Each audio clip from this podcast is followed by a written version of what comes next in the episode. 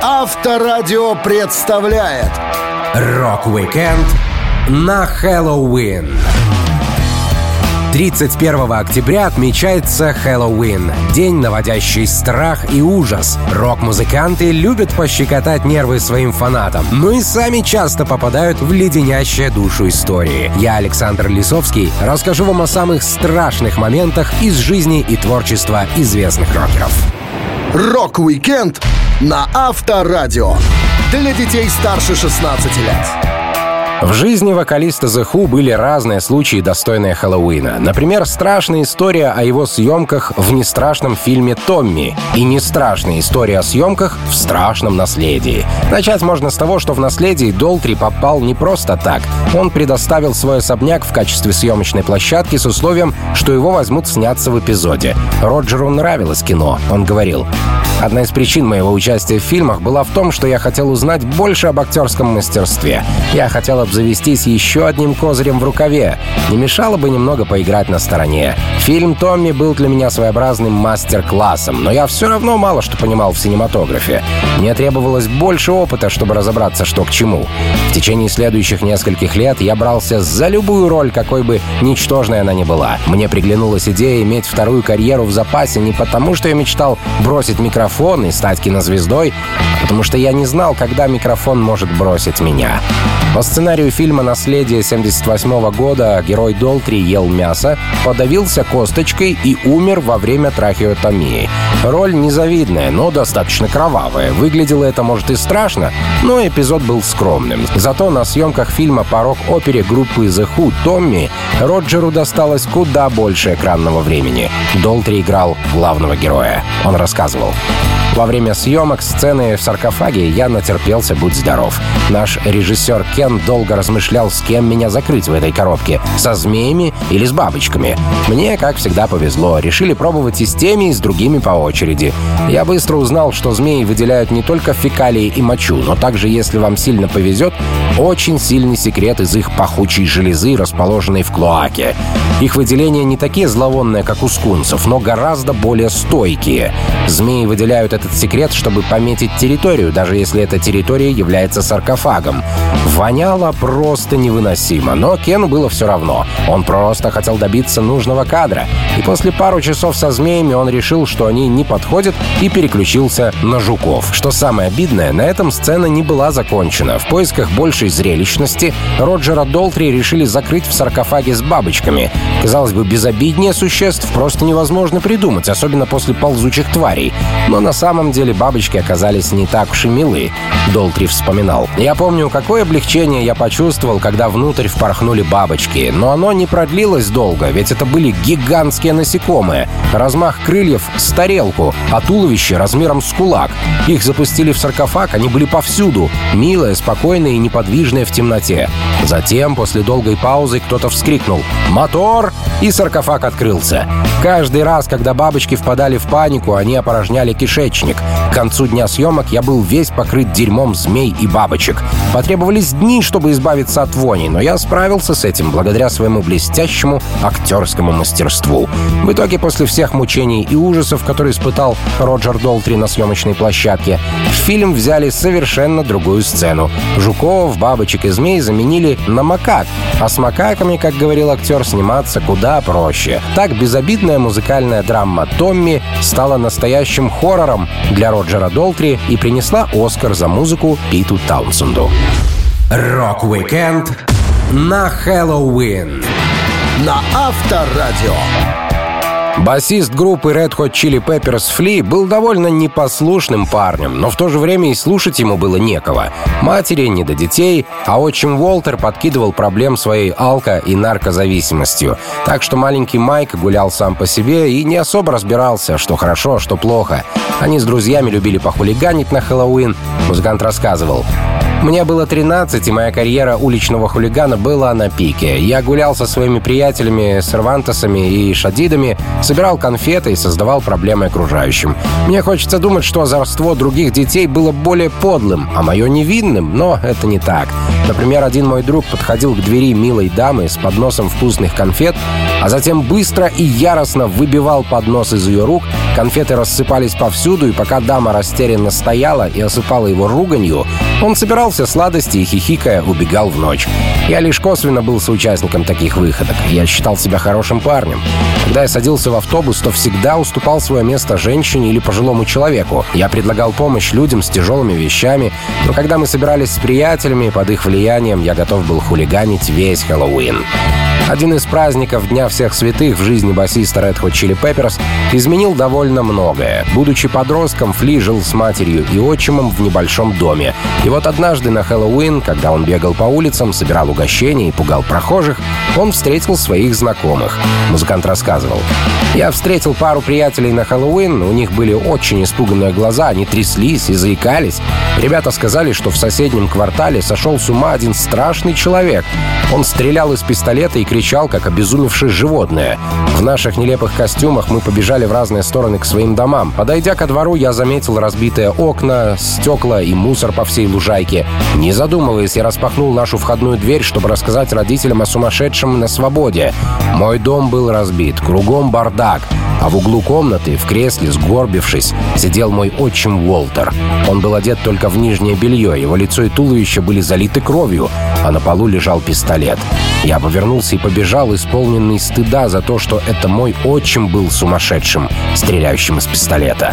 Спустя время после жуткой ночи, найдя хорошего друга в лице Энтони Кидиса, Фли смог забыть страшный Хэллоуин, наполнив последующие праздники музыкой и весельем. Так, одной из хэллоуинских вечеринок перчиков попросили спеть на празднике их же главные конкуренты — Jane's Addiction. Энтони Кидис рассказывал. На Хэллоуин мы решили отдохнуть и пойти на вечеринку одного супербогатого мужика. Он построил огромную сцену и нанял Jane's Addiction. Все мы договорились, что мы придем на тусовку голыми, надев лишь носок спереди, посередине. Когда я зашел, там уже был Фли точно в таком же костюме. Потом я увидел Джона, одетого в то же самое. Чет тоже не постремался, хотя был уже конец октября, и холод давал о себе знать. Тогда Стивен Перкинс из Jane's Addiction спросил у нас, не хотели бы мы что-нибудь исполнить.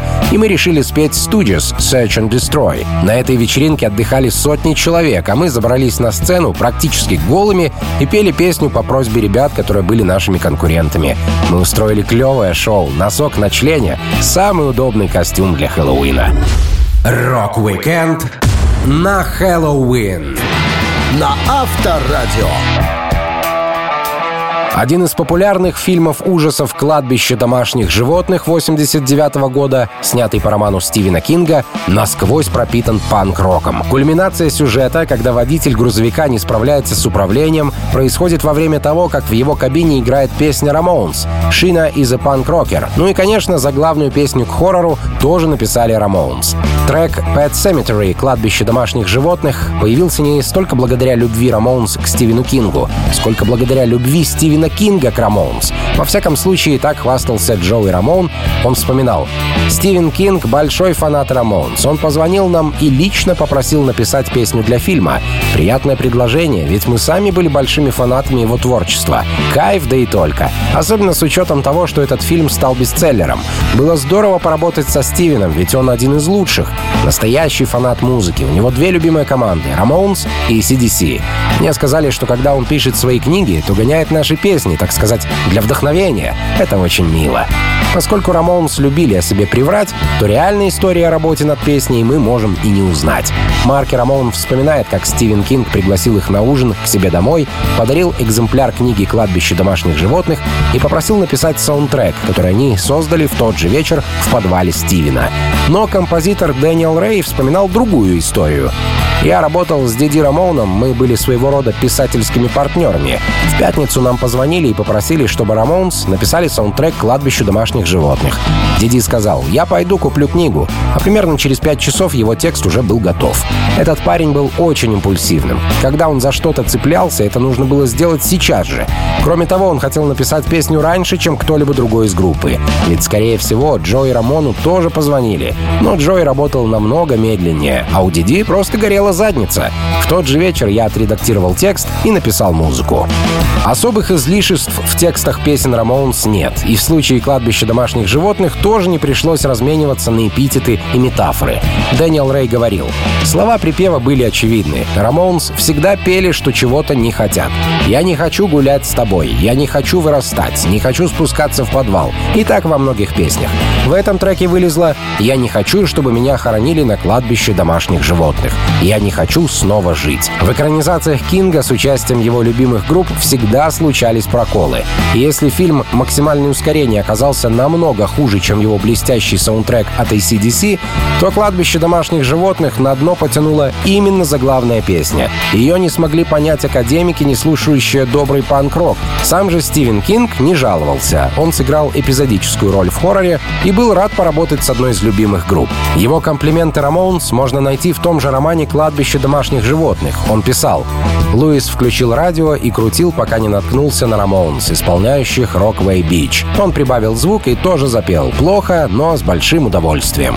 Клип на песню Pet Sematary группа сняла на кладбище. По сюжету они медленно погружаются в могилу, а в конце их накрывают надгробием со светящимся названием команды. Ну что, страшно? Рок-викенд на Хэллоуин на Авторадио. Клыки, цепи, кровоподтеки и страшная мимика — это обычная составляющая маскотов известных групп. С обложек крутых альбомов на нас смотрят War-Pig группы Motorhead, Эдди Iron Maiden и, конечно, дитя Дэйва Мастейна, вымышленный символ Мегадес Вик Раттлхэт. Дэйв в детстве очень любил комиксы, поэтому придумать страшного персонажа для него не составило особого труда. Он рассказывал, Вик родился не столько из моего презрения к религиозным фанатикам, сколько из моего увлечения журналами комиксов. Будучи ребенком, я ходил в магазин на углу и покупал пачками бейсбольные карточки с жевательной резинкой внутри. Однажды появились жевательные резинки с изображением супергероев, и мне досталось с Железным Человеком. Потом попался Капитан Америка, и довольно скоро я просто пожирал журналы комиксов, погрузившись в фантастический мир слабых, но храбрых героев. Впервые маскот Мегадес появился на обложке дебютного альбома группы Killing is my business and business is good. Но появился он, к сожалению, не в том виде, в котором его набросал Дэйв на эскизе. Мастейн рассказывал. «Я нарисовал логотип, потому что хотел сделать себе татуировку, которая выражала бы мое отношение к религиозным фанатикам и свободе выражения собственного мнения. В конечном счете это привело к созданию нашего талисмана Вика Раттлхеда, скелетоподобного существа, Глаза Вика закрывает стальная пластина, уши заткнуты пробками, а рот и челюсть скованы стальными скобами. Мол, не зри зла, не молви зла, не слушай зла. Эволюция Раттлхеда стала основным сюжетом композиции под названием «Skull Beneath the Skin». В этой песне бедный Вик натыкается на сеанс черной магии. Его захватывают в плен, и с ним случается много очень плохих вещей. Передав продюсерам рисунок с логотипом, Дэйв Мастейн думал, что дизайнеры сами все смогут сделать, и никого не нужно контролировать. Но листок потерялся, и в итоге на обложке получился Вик, восстановленный по памяти кое-как. Конечно, Раттлхед должен был быть пугающим, но этот кошмар напугал даже самого Дэйва до чертиков. Все было сделано дешево и глупо. Пластиковый череп с фольгой и каплями кетчупа в качестве крови. Мастейн рассказывал. «По сей день я понятия не имею, что случилось с образцом обложки, который я предложил. Утеряна она была или проигнорирована. Я лишь знаю точно, что когда альбом вышел и я увидел его картинку, я был подавлен. Грозный Вик превратился в карикатуру. Вместо блестящего и тревожного изображения обложка «Killing is my business» стала картинкой пластикового аксессуара с барахолки. Он выглядел так, словно кто-то вывернул жестяную банку из-под пива наизнанку и использовал ее в качестве маски, чтобы закрыть глаза. А кровь была похожа на кетчуп. Все в дизайне отдавало дилетантством. Помню, как держал держал обложку в руках, говоря вслух «Да вы, должно быть, шутите!» Бедный Вик, он заслуживал большего.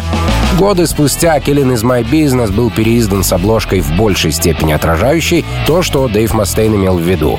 Имя символа Мегадес «Вик» сокращенное от английского «victim» — «жертва», а прозвище «Rattlehead» пошло от фразы мамы, которая просила Дэйва не трясти сильно головой под тяжелую музыку в целях его же безопасности. Помимо маскота жутковатой внешности, группа выбрала самый жуткий день в году для запуска своего веб-сайта. Именно в Хэллоуин 94-го фанаты смогли впервые зайти на веб-страницу команды, ставшую первым сайтом рок-группы в истории. Рок-викенд на Хэллоуин на Авторадио.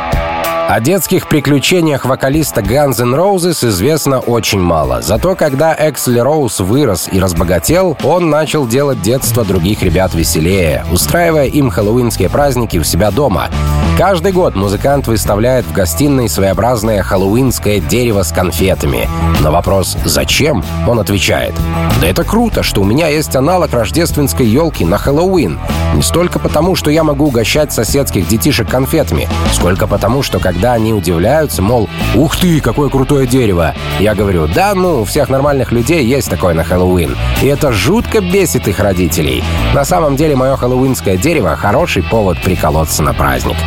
Как ни странно, Эксел Роуз может быть добрым, особенно накануне Ночи Всех Святых. Несмотря на то, что мы привыкли к легкой хамоватости, безответственности и вспыльчивости музыканта, он постоянно приглашает к себе в гости десятки гостей из числа персонала, работающего с группой. Тусовки состоят в основном из служащих, адвокатов и других членов узкого круга, а также их детей. Музыкант украшает дом искусственными паутинами и фонарями-тыквами, в саду возводятся игровые лабиринты и прочие аттракционы. Дэйв Квакенбуш, вокалист панковской группы Vandals, был гостем на хэллоуинской вечеринке Экселя в 99 году и вспоминает, как вокалист Guns N' Roses развлекал детей. Роуз оделся в костюм динозавра, а когда к нему подошли дети и спросили, изображает ли он динозаврика Барни, он ответил «Вы что, спятили? Барни а потом сделал паузу, задумался и произнес. «Ой, э, то есть я хотел сказать, что Барни как девчонка, а я настоящий монстр». Любовь музыканта к вечеринкам не ограничивалась одним лишь Хэллоуином. Роуз отмечал все праздники, какие только мог отметить. Гастрольный менеджер группы Дуг Голдстейн вспоминал. Мы веселились у Экселя каждый Хэллоуин и каждую Пасху. На Пасху Роуз одевался кроликом, все маленькие дети подходили и садились ему на колени, он был как кукла.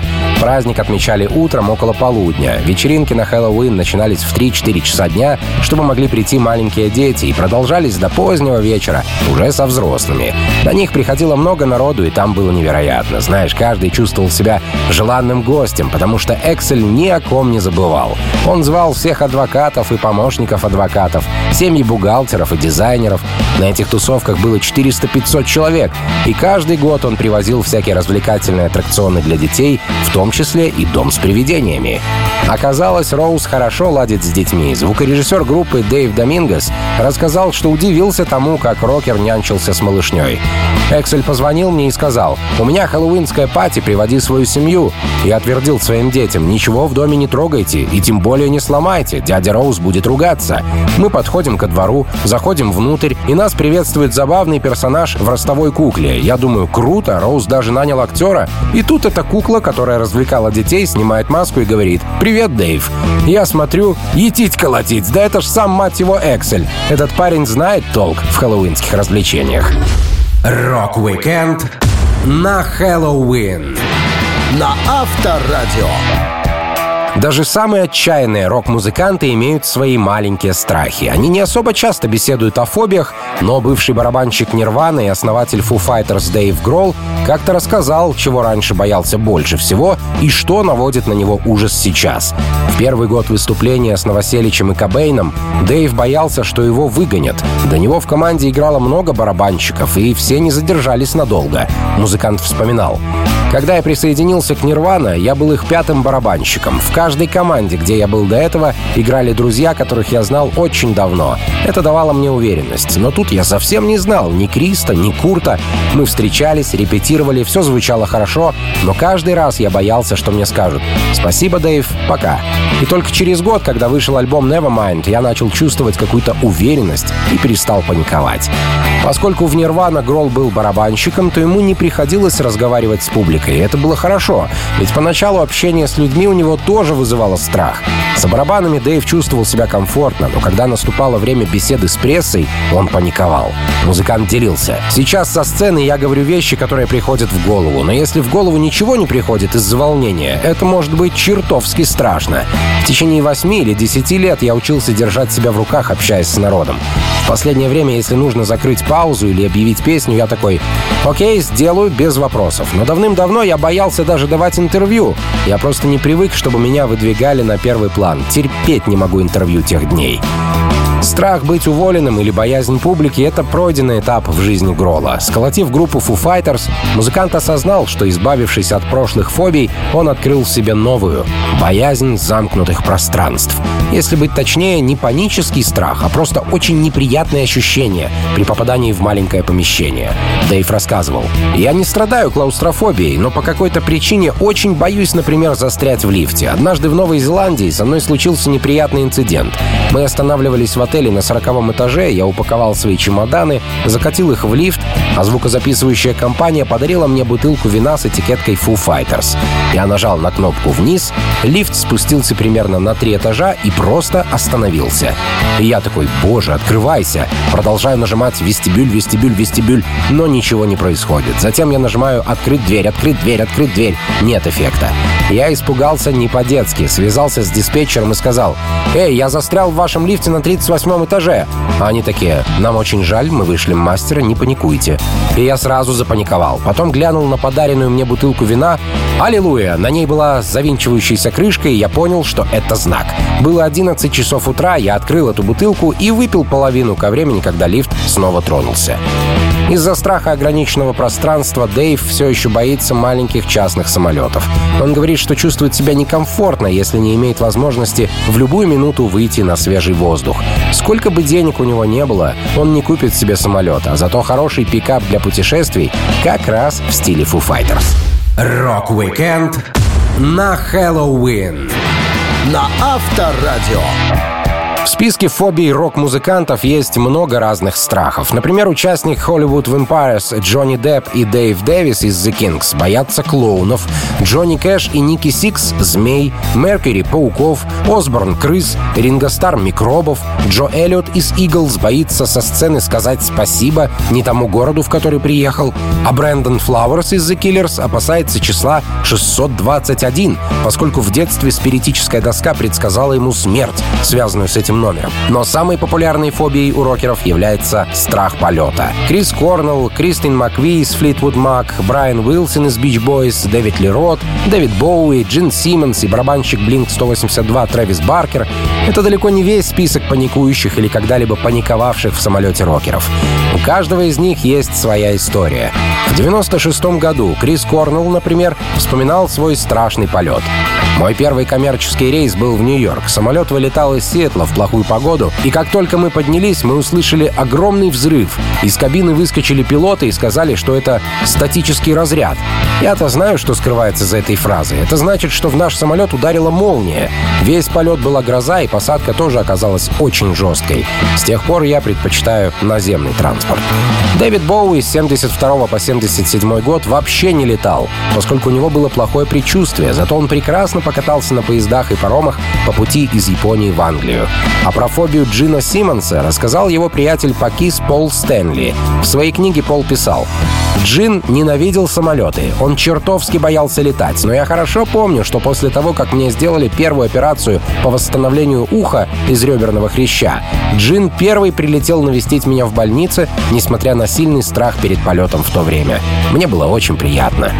Если многие испытывали страх полетов безо всяких на то причин, у барабанщика Blink-182 Трэвиса Баркера на то был веский повод. Он выжил в авиакатастрофе. Музыкант вспоминал.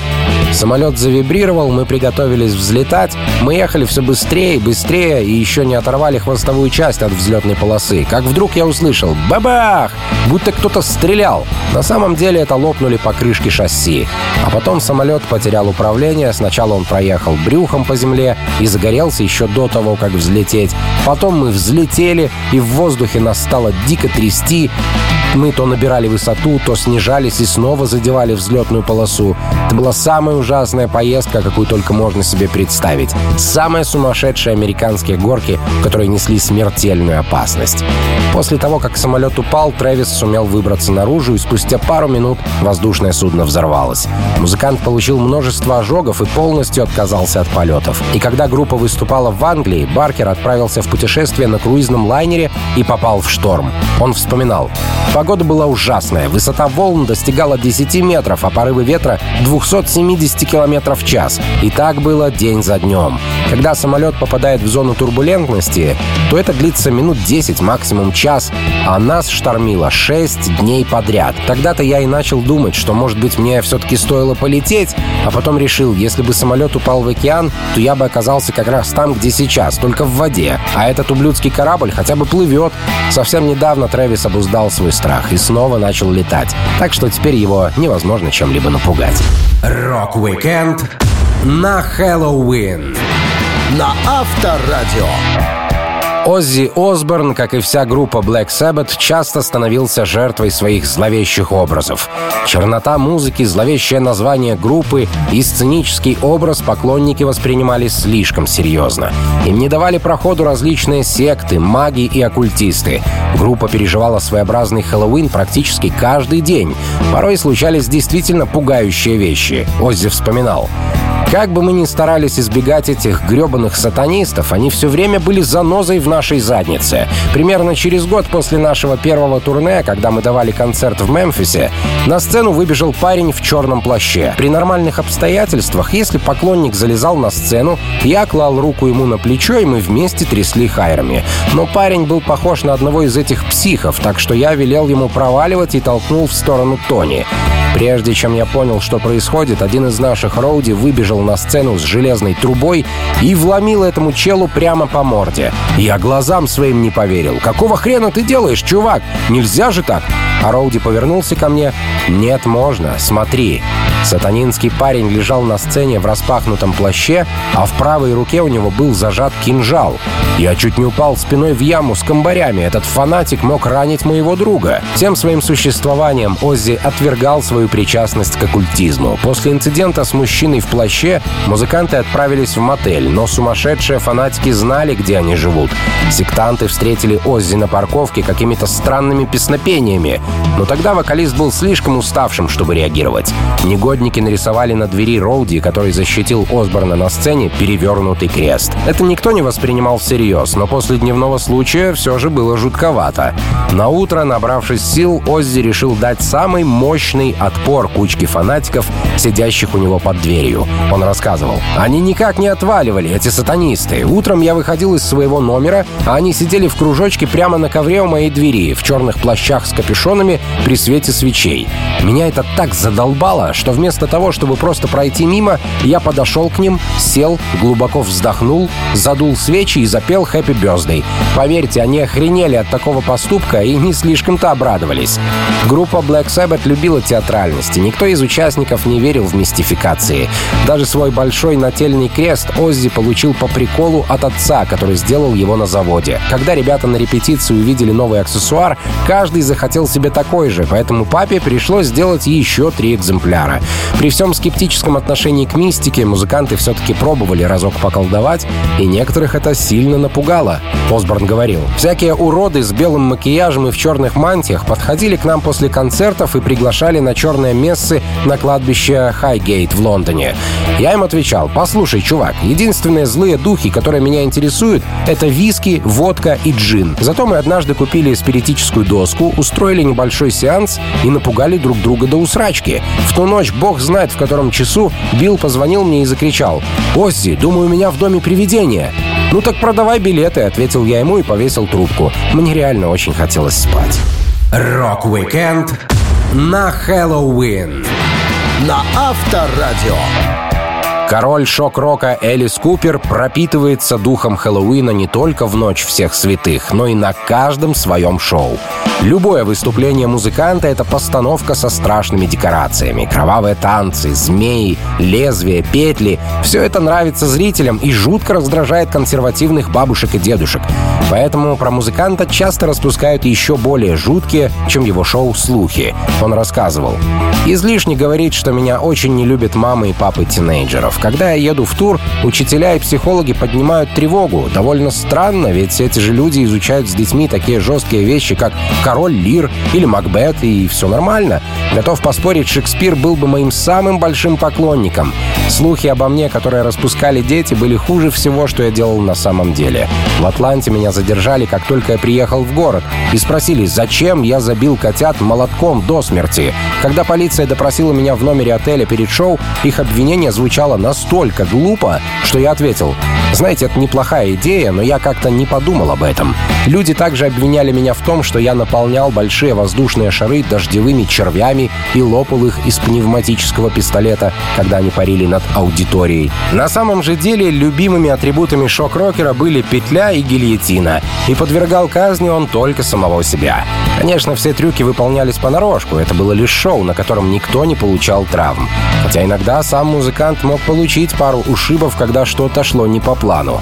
Однажды на концерте виселица Элиса Купера дала сбой. Он вспоминал. Я всегда чувствовал, как в зале поднимается напряжение, когда по сцене выкатывают виселицу. Warner Brothers были достаточно любезны, чтобы их отдел кинопроката соорудил для меня реалистичную виселицу, состоящую из примерно 15 футов зловещих грубых бревен, скрепленных болтами. По сценарию я падал с полутораметровой высоты, моя шея якобы ломалась, а кровь хлестала изо рта.